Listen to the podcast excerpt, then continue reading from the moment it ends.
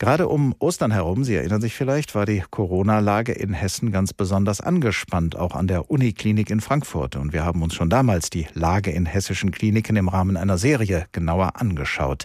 Das ist jetzt gut einen Monat her und mittlerweile hat sich die Lage beruhigt. Die Extrastation für Covid-19-Patienten an der Frankfurter Uniklinik ist deshalb wieder umgebaut worden und die Corona-Patienten werden inzwischen auf der Infektiologie mitbehandelt.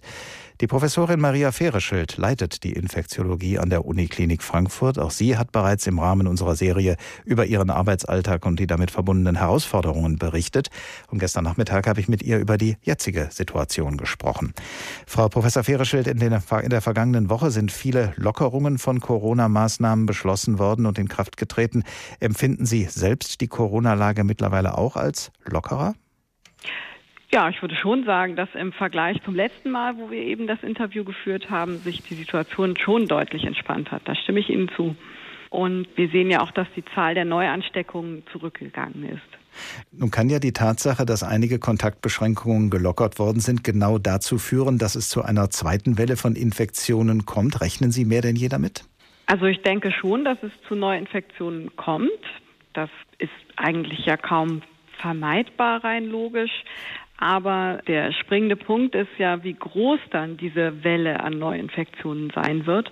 Und wir erinnern uns auch nochmal an die erste Welle. Da war ja das Hauptanliegen, warum man eigentlich all diese Maßnahmen auch durchgesetzt hat, einen zu schnellen Anfall von zu vielen Patienten zu vermeiden. Und das ist natürlich auch jetzt so. Und ich bin aber eigentlich ganz optimistisch, dass es gelingen wird, die Zahl dieser Neuansteckungen auch weiterhin unter einem Level zu halten, der dann das Gesundheitssystem überlasten würde. Sie müssen ja im wahrsten Sinne des Wortes damit rechnen, dass mehr Menschen als bisher an Covid-19 erkranken, gerade auch schwer erkranken. Denn wenn es so kommt, müssen in den Krankenhäusern genügend Kapazitäten vorhanden sein. Wie berechnen Sie denn in Ihrer Abteilung den eventuellen Bedarf an Covid-Plätzen und was bedeutet das organisatorisch für Sie? Da sprechen Sie einen sehr wichtigen Punkt an. Ich habe Schwierigkeiten, das zu berechnen. Ich kenne auch sonst niemanden, der das genau berechnen kann. Also was wir natürlich machen, ist uns anzugucken, wie steigt oder fällt die Zahl der Neuinfektionen. Und dann können wir natürlich eine Schätzung machen, wie viele schwere Fälle dann also in einem Abstand von zwei bis drei Wochen in den Krankenhäusern ankommen. Aber ganz genau kann man das nicht berechnen, weil da kommen ja natürlich viele andere Faktoren hinzu. Die Neuinfektionen entwickeln sich ja nicht immer gleich in jeder Region. Das heißt, ich kann einen Ausbruch an einer bestimmten Stelle, den kann ich ja gar nicht vorhersehen und dann mitberechnen. Das heißt, da muss ich einfach immer wieder mir neu die Zahlen angucken und zeitnah darauf reagieren. Wobei gut, man hat ja immer zwei bis drei Wochen Zeit. Also ein bisschen Zeit kann man sich dann schon nehmen. Mittlerweile werden ja die Krankenhäuser auch wieder durch andere Dinge in Anspruch genommen. Operationen zum Beispiel, die verschoben worden waren, weil man Platz schaffen wollte für Corona-Patienten. Die sind inzwischen zum Teil nachgeholt worden, werden auch weiterhin stattfinden. Auch mehr ambulante Termine finden nun wieder statt. Was ist dabei die größte Herausforderung für Sie im Klinikalltag? Die Herausforderung besteht jetzt darin, dass man diese Eingriffe und Behandlungen alle wieder durchführt, aber gleichzeitig auch für die Sicherheit dieser Patienten sorgen muss.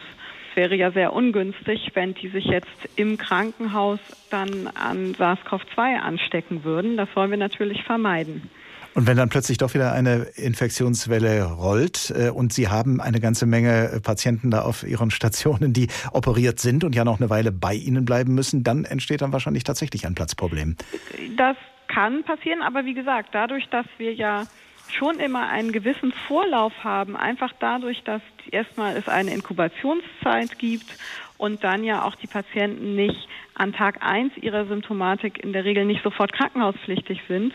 Dadurch haben wir immer ab Anstieg der Infektionsraten und bis zum Eintreffen von Patienten im Krankenhaus haben wir immer zwei bis drei Wochen Verzögerung. Das heißt, wir, wir kriegen das schon mit, wenn so etwas droht und können dann auch darauf reagieren. Natürlich ist das dann wieder viel Arbeit, aber es ist nicht so, dass dann plötzlich ganz überraschend von einem Tag auf den anderen ganz viele Patienten da sind, mit denen wir gar nicht gerechnet haben. Aus all dem, was wir jetzt in den letzten Minuten besprochen haben, kann man ja sicherlich schließen, dass Ihre Arbeitszeiten und der Umfang der Arbeit sich nicht unbedingt reduziert haben gegenüber der Zeit um Ostern herum, als die Corona-Lage besonders angespannt war, oder? Ja und nein. Ich glaube, man kann dem Ganzen auch nochmal vorausschicken, dass es ja auch vorher nicht so war, dass Menschen im Gesundheitssystem wenig gearbeitet hätten. Und deshalb, es, es war dann schon noch mal mehr. Ich konnte jetzt schon äh, zum Beispiel die Arbeit am Wochenende wieder reduzieren. Also da, da gibt es schon einen kleinen Vorteil gegenüber der Situation um Ostern herum.